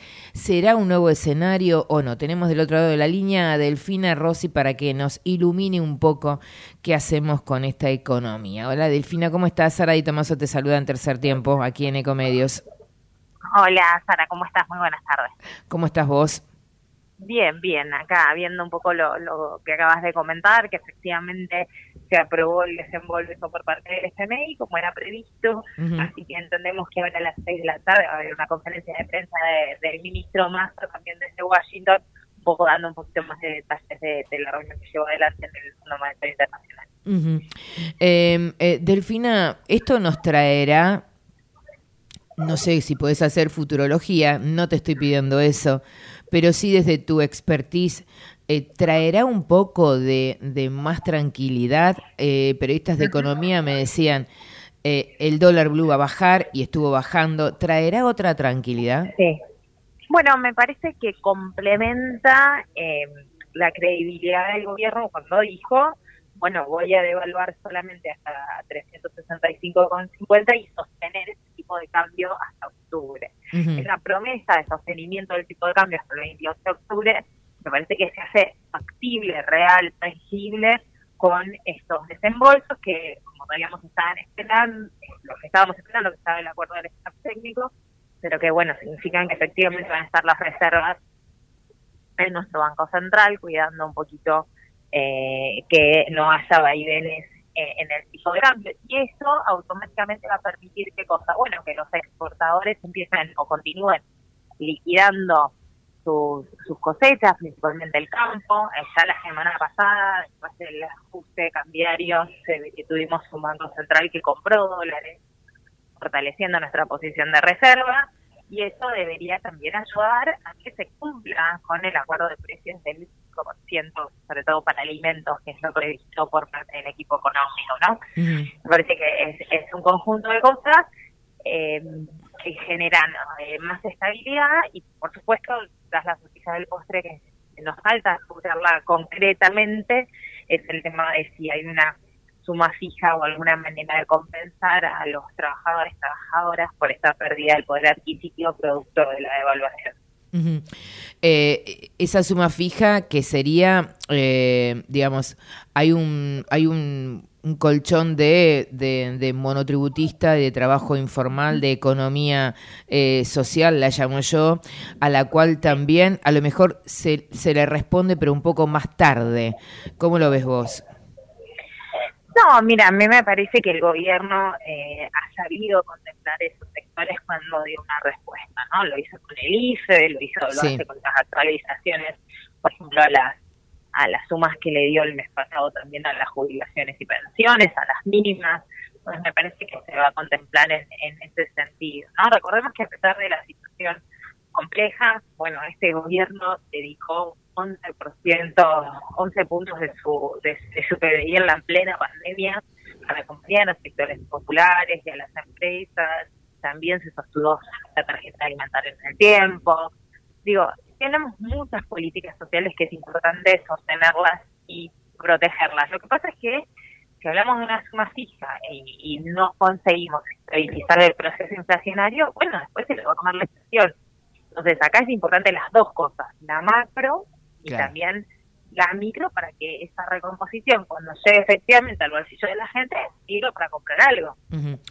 Ahora, eh, mucho dice, y el propio Massa también ha dicho, el dólar blue eh, maneja una microeconomía, pero sin embargo maneja a la vez una emocionalidad en la gente que es Sí. realmente altísima. O sea, eh, Sí, te, vos te pones a discutir y te dicen el dólar blue, el dólar blue, el dólar blue determina el precio. ¿Es así o no? Bueno, nosotros sabemos que, que el tamaño del mercado cambiario paralelo es chico, ¿no? Es chico cuánto? El monto que se mueve en el blue son más o menos 300 millones de dólares por día. En cambio, en el oficial se mueven 3 mil millones de dólares por día, ¿no?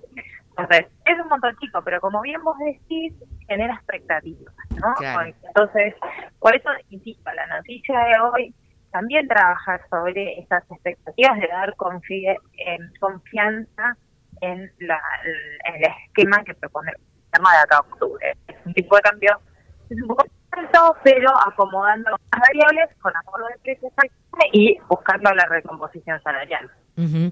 Eh, Delfina, y, y el otro punto tiene que ver con el escenario que parece ser que ahora todos somos expertos en dolarización. Eh, eh, ¿no? Y eh, yo he escuchado pibes que dicen, pará, mirá, yo ahora voy a empezar a cobrar en dólares. Eh, Sí. eh, Bueno, a mí me, me han comentado que también hubo clientes que se acercaron a alguna sucursal de, del Banco Ciudad preguntando si ya el mes que viene no, cobraban en dólares, ¿no? no. Y lo que pasa es que lamentablemente el proceso de desinformación que generó la campaña de Javier Milei es muy fuerte y es eh, es sumamente irresponsable. Yo lo tildo realmente de terrorismo cambiario, ¿no? De alguna manera busca desestabilizar. La única manera hoy de que una dolarización fuese posible es con un tipo de cambio de alrededor de cuatro mil pesos cada dólar. Estamos hablando que los salarios eh, el salario mínimo vital y móvil estaría, o una jubilación, en 89 mil, 90 mil pesos, estaría que en 24 dólares, en 25, 26 dólares por mes. Digo, es realmente un escenario muy, muy, muy, muy eh, disruptivo y hasta todo el establishment económico y financiero lo está negando, ¿no? Entonces, eh, me parece que acá lo importante es poder explicar que la propuesta de dolarización eh, es, es, un intento de, de, de, de someternos nuevamente a una colonización. No se puede hacer de un día para otro, pero que si se empieza un camino, vieron que el, el plan de Javier Milei dice que se cumple en los próximos 35 años.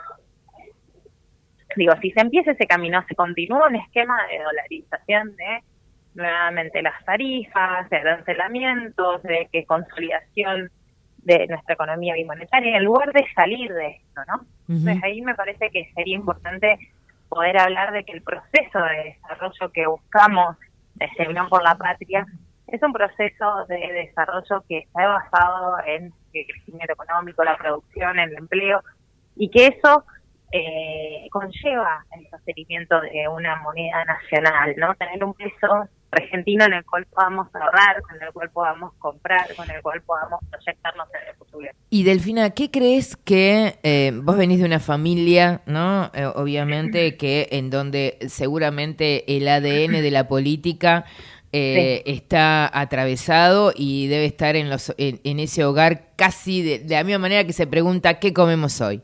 Eh, eh, ahora, la pregunta es, desde, desde ese ADN que tenés, y ahora esta especialidad que tiene que ver con tu carrera, que es nada más y nada menos que la economía, que es lo que justamente continuamente es el pilar que cada vez este, que nos mueve un poquito los cimientos, nos desacomoda a un montón de argentinos. Eh, ¿Por qué crees que no, que, que la gente no votó? Entonces, a pesar de que Massa fue el candidato, el segundo candidato más votado. Eh, ¿Tu mirada cuál es? ¿Qué faltó? ¿Comunicación? ¿Qué faltó? Eh, eh, mayor territorio, ¿qué faltó? Sí, bueno, me parece que hay una combinación de cosas, ¿no? Creo que la crisis de representación política nos, eh, nos toca a todos, a todas, también al peronismo, a los peronistas, nos tenemos que hacer cargo y que la solución de eso es justamente tener mayor territorialidad, seguir hablando más con nuestros compañeros, compañeras, con nuestros vecinos, con nuestras vecinas, sin eh, sin desacreditar ¿no? eh, la situación. Nosotros hemos tenido momentos durante estos cuatro años donde nuestros compañeros de una básica que tenemos acá en el barrio de la Ciudad de Buenos Aires, en San Telmo, eh, compañeros formales, laburantes, se han llevado mercadería al Ministerio de Desarrollo Social porque no llegan a fin de mes, ¿no? Entonces, Exacto. esa realidad nosotros la vemos y la tenemos que denunciar. Una cosa es que yo pueda explicar y comprender el proceso de estabilización macroeconómica que tenemos que llevar adelante, y la otra cosa es que niegue la realidad de mis compañeros y compañeras que son, por ejemplo, monotributistas, Claro. y que ven como eh, a veces a las empresas se les disminuye a las ganancias, pero ellos siguen pagando las actualizaciones del monotributo según la inflación. Exactamente. Entonces, Exactamente. eh, esa realidad nosotros eh, la vemos. Yo como mamá, eh, en un momento fui a comprar la leche entera y está a 500 pesos y a las dos semanas por el ajuste de precio la habían bajado a 380. Entonces, Ah, la bajaron. Qué suerte, porque yo me vivo peleando con todo el mundo. O sea, no, se la bajó, la bajó la propia empresa, pero digo, se baja porque era escandaloso como habían eh, remarcado esos precios. Si tenés un bebé recién nacido y pagás la leche maternizada, la, la Sancor Bebé 1, como se llame, inalcanzable. sa- sale 5 mil pesos la lata. Inalcanzable. Doy fe porque Sí. he tenido que acompañar a algunas mm, mamás, amigas, este Es terrible. Eh, y cada pañal está arriba de 120, 130 pesos. Entonces, yo eh, estoy, digo, que la situación realmente de la inflación, de este régimen de alta inflación, es sumamente incómoda, más para una clase media que hace malabares para sostenerse, que hablar también las clases populares. Y me parece que efectivamente el gobierno tiene que reconocerlo, explicitarnos, hacernos cargo y un poco empezar a eh, señalar los culpables y señalar el camino de salida. Esta inflación se la combate con no, estabilización, se la combate con crecimiento, con producción, con empleo, con acuerdos sociales y políticos, y eso me parece que es lo que se está construyendo. Eh, ¿Crees que mm, se va a abrir eh, a mayor convocatoria, como dijo Massa en su momento? Eh, estamos, este, eh, obviamente, con las manos abiertas para que se sume. Un Moreno dijo, bueno, si hay peronismo me sumo. Un Delía dijo, si hay peronismo me sumo. Perdón que te lleve a ese lugar. Eh, tenés todo el derecho No, a no, no decirme, problema. Sebo, eh, estamos hablando de economía, Sara, eso no, no es mi palo. No, no, no, no, Ah. al contrario, yo me considero militante, así que Por eso mismo te- poder hablar de política, pero la verdad que yo creo que más allá de lo que hagan los dirigentes, acá lo que tenemos que hacer desde, desde Unión por la Patria es abrirlo masivamente a nuestro espacio político, a, la gente, a los ciudadanos, a aquellos que les da miedo el fascismo y el autoritarismo que representa Javier Milei, aquellos que le están pasando mal, que ven los quilombos de la inflación, pero que saben que la salida es defendiendo a nuestra Argentina, defendiendo la producción, el empleo. Parece que, que eso es lo que tenemos que, que convocar. Los dirigentes espero que estén todos a la altura. Y si no, eh, de nuevo, lo que hay que construir está por abajo. Delfina Rossi, eh, impecable, tenía muchas ganas de, de- de hablar con vos. Eh, te he visto ahí en algunos espacios eh, eh, ejerciendo el rol materno, bellísima. eh, Bueno, muchas gracias. gracias, eh, bueno, y gracias por atendernos, eh, No, gracias a vos, marcando la realidad. Un abrazo. Hasta un luego. abrazo. Delfina Rossi, economista. Obviamente el apellido habla de quién es. Es la hija de actual eh, compañero de fórmula de Sergio Massa. eh, hoy directora del Banco Ciudad, ¿m? economista ella. Dígame, señora, tiene un montón de cosas. La escuchó con mucha atención. Muy Sí, joven. porque- Es casi un par suyo. Sí, sí, es más chica todavía. Ah, mira. Es más joven. Eh, justo escuchaba esto de lo que hablaba ella del supermercado, de la leche. Eh, me quedé, no, no, no era para preguntarle porque quizás no es la temática de ella, pero digo, ¿qué, ¿qué va a pasar en este país con los grandes especuladores? Esa es otra de las preguntas, porque son las también empresas, generadores. las de 10 esta empresas, eh, eh, las 10 empresas más importantes del país remarcaron y después a los dos o tres días bajaron. Una, ayer escuchaba en un medio, penalidad. obviamente, ayer escuchaba en un medio, decían, eh, llamaban muchos, eh, porque no son este el que determina el supermercadista, no es el que determina el precio. Eh, no tiene posibilidad, lo tiene que poner y tiene una franja de ganancias muy, muy escueta porque gana con volumen. Me explicaba un supermercadista hoy a la mañana, que no tuvimos tiempo, si teníamos una hora más íbamos a hablar con un supermercadista. Pero muy bien lo que decís, Sofi, porque lo que decían, esta marca, la marca de las cinco letras, ¿eh? conocida, eh, nada, intitulada Arcor, ha ganado y ha generado ganancias extraordinarias, ¿eh? un 25%, un 30%, no en, no en el año 2015-2019, en este gobierno, en este gobierno. Bueno, decían que nuevamente después le mandaron las listas con un 12% más bajo. El tema es que vos también tenés una cadena de supermercados más pequeños, que esos supermercados más pequeños tienen que ir a comprar el gran supermercado.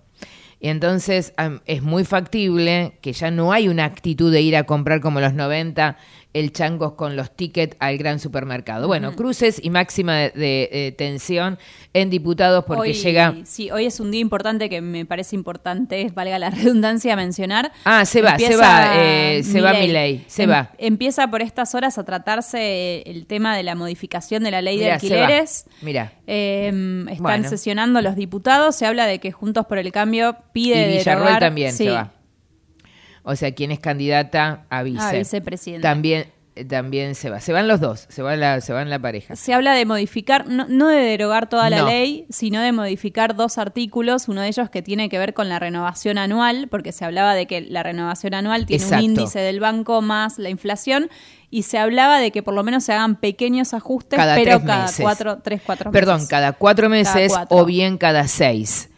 Eh, No sé, la cuestión es que al no haber eh, no haber departamentos, lo poco que hay, que se- está casi, no sé si está entre 500 y 900 departamentos en toda la capital federal, o sea, obviamente eso te hace que vos subas el precio a niveles que, o sea, hoy para entrar a un para departamento, mí, yo estuve sigo insistiendo, perdón Sofía, para mí sigo insistiendo, tienen que regular los Airbnb. Sí, bueno, tienen está- que regularlo. Y la guita que la pongan acá, no afuera, ¿sí? Que la dejen acá. O sea, si vas a venir, vas a tener que pagar con los pesos. Cuando vos vas a alquilar a, a a- a cualquier lugar del exterior, cuando fui a Brasil, tuviste que poner, no tuviste que poner dólares, tuviste que pagar en Reales. Bueno, entonces bueno, acá... pero también el real es una moneda fuerte, ¿no? Bueno, no sé, será fuerte, pero la- que, sí. que, que no quede afuera, que quede acá. Se, se va a termi- se termina todo. Bueno, nada. Pero bueno, no se sabe bien qué, qué va Narnia, a pasar. Narnia. eh, Milei se levantó. Narnia. eh, Vicentín, Narnia. eh, y así seguimos. Te digo algo, ¿querés que te cierre con de deportes con lo del Mundial Femenino? Dale. Bueno, ganó España. Las españolas le ganaron la final a, a Inglaterra y son por primera vez en la historia de los mundiales campeonas del mundo. Pero bueno, más allá de- del recibimiento que tuvieron ayer, las recibió el presidente. eh, estamos hablando de Pedro Sánchez. Pedro Sánchez, un presidente español que es candidato, eh, va por la reelección y, y además, bueno, fijó postura por lo que había sucedido con Luis Rubiales, que es el, el presidente, el mandamás de la Federación Real Española de Fútbol, que le dio un beso en la coronación de la Copa de las Españolas a Jennifer Hermoso, un beso en la boca, la agarra de una manera, bueno, bastante cuestionable eh, a la jugadora y el presidente lo que hizo fue condenar públicamente eh, lo, lo que ha sucedido cuando fue la entrega de, de las medallas y, y de la copa a las jugadoras. Lamentablemente, eh, después Rubiales pidió disculpas y el presidente ha dicho esto es insuficiente. Acá tenemos que generar igualdad. Todavía España sigue siendo eh, un país que, tiene que trabajar mucho por la igualdad de los hombres y las mujeres. Él lo ha dicho, así que me pareció bastante interesante, eh, bueno, su postura y le han pedido la, renuncia al mandamás de la Federación de Fútbol Español. Pero no sé qué va a pasar. Eso es otro, es otra novela que se va a contar en los próximos días. Yo creo que va a seguir. Bueno, esperemos, ¿eh? esperemos. 14.53, vendemos, despedimos y volvemos. Auspicio tercer tiempo. El futuro ya llegó a la ciudad. El telepase en la autopista Ilia ahora es telepase sin barrera, sin cabinas, sin detenerte. Adherite en telepase.com.ar. AUSA, Autopistas Urbanas. Necesitamos la energía para vivir. Aprendamos a cuidarla. Ingresa en edenor.com barra consumo. Seguí nuestros consejos para disminuir tu consumo y ahorrar en tu factura. Seamos conscientes. Valoremos la energía. Edenor, 30 años de energía argentina en evolución. Movistar con todo es con Celu. Con Movistar Fibra. Con Movistar TV y con toda la música en el Movistar Arena. Tus conexiones con todo, tu vida con todo. Movistar con todo. Más información en www.movistar.com.ar. Somos Somos número uno en energías renovables en Argentina. Porque generamos más del 30% de la energía eólica nacional. Porque operamos siete parques eólicos y un parque solar. Porque nuestra energía es limpia. El futuro ya es presente. Geneia. En constante generación. Separar los residuos y dejar los reciclables limpios y secos dentro del contenedor verde son pequeños hábitos que podemos sumar para empezar a generar grandes cambios. Juntos podemos construir un futuro mejor. Conoce más en buenosaires.gov.ar barra Ciudad Verde. Brazos abiertos. Buenos Aires Ciudad. En Telecom, potenciamos el futuro. Con los programas Digitalers, Chicas Digitalers y Nuestro Lugar, brindamos formación tecnológica para impulsar el talento digital. Telecom, activamos talento, desarrollamos futuro. Conoce más en institucional.telecom.com.ar. Telecom Argentina S.A. General Oro 690 Cabacuy 30 63 94 53 73 8. En Unilever acompañamos e impulsamos de manera sustentable el desarrollo del país. Con el consumidor en el centro, innovamos para acercarte a nuestros productos mientras cuidamos el planeta. Esto es posible porque somos más de 3.500 personas que trabajamos para hacer una diferencia positiva en el mundo. Hoy logramos que el 95% de los productos que consumís sean 100% de industria nacional y los exportemos a más de 30 países. No lo hacemos solos. Nuestras pymes son el motor para que sea posible. Unilever, desde hace más de 95 años, junto a las familias argentinas. Somos los que fabricamos la tele que tenés colgada en tu casa. Somos los que producimos el aire que acondiciona el clima de tu hogar. Somos los que hacemos el celu que te conecta con el mundo. Somos Afarte. Somos industria. No es necesario estar en el campo para sembrar. En Singenta creemos que en el campo o en la ciudad sembramos, porque cultivando esfuerzo, solidaridad y diversidad podemos cosechar progreso, empatía, innovación y un futuro mejor. Todos los días podemos sembrar algo nuevo. Singenta. Somos PAE, líder global de energía. Ofrecemos productos y servicios a la industria y estaciones de servicio. Estamos presentes en todas las cuencas productivas y llegamos con gas natural a todo el país y la región. Producimos petróleo, GLP, energía eléctrica y renovable. Operamos la red de estaciones de servicio más moderna y con la mejor atención al cliente. Invertimos, innovamos, crecemos. Somos PAE, energía para la industria.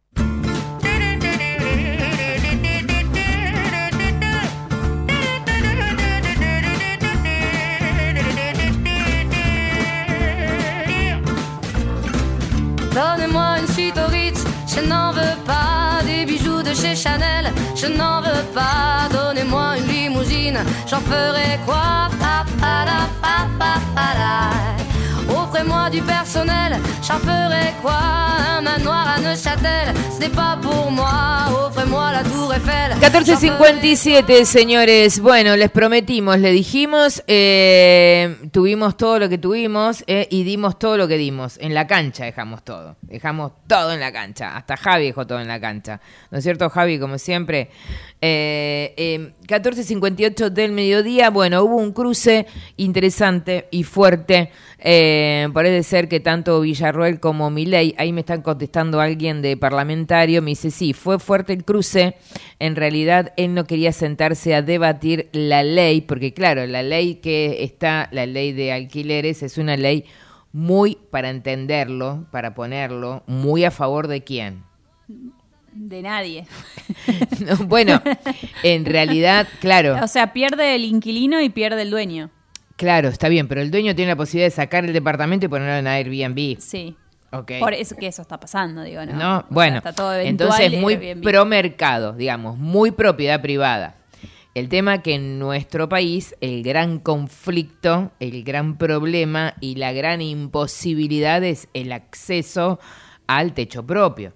Con lo cual Claro, es o sea, un ya, tema ya eso es un tema, digo, y que no puedas acceder, digo, la vivienda se supone que es un derecho. Exacto, ¿no? Exacto. No, que no Así puedes alquilar. Y sí, es, es, sí, Es una problemática importante, muy importante. y sí. Es una problemática afecta a 10 millones de argentinos. y te quedas corta. Me quedo corta. Y te quedas Más corta. o menos, dije 10 millones. Y te quedas corta, porque es un problema que ya desde que prácticamente, bueno, ni que hablar lo que fueron los créditos UBA, que fue un desastre. Eh, hoy tan prácticamente es el 70% del salario de una persona hoy. El crédito UBA y también lo otro, que otro tema que en algún momento pasa que eso también tiene que ver con un porcentaje de la población que pudo acceder. El que se accedió a un auto, ya nos vamos Javi, el que tuvo que comprar y quiso comprar un auto con crédito que salió hace dos años eh, que tenía la amortización acorde a la inflación, hoy prácticamente los están vendiendo a, a dos mangos con 50 los autos, me decían el otro día una concesionaria. Señores, nos vamos, ¿eh? nos vamos 15 de la tarde en punto, nosotros nos volvemos a encontrar, espero que el miércoles próximo sea un poquito más tranquilo. Eh, Sofi, muchísimas gracias. Muchas gracias. Eh, un placer, como siempre. Hoy gana Boca. Nosotros nos volvemos a encontrar. nosotros- 21 a 30. 21 a 30. Nos vamos a encontrar el próximo miércoles. Se quedan con la señora Piñeiro aquí hasta las 16 horas con ella. Chau, chau. Bienvenue dans ma réalité.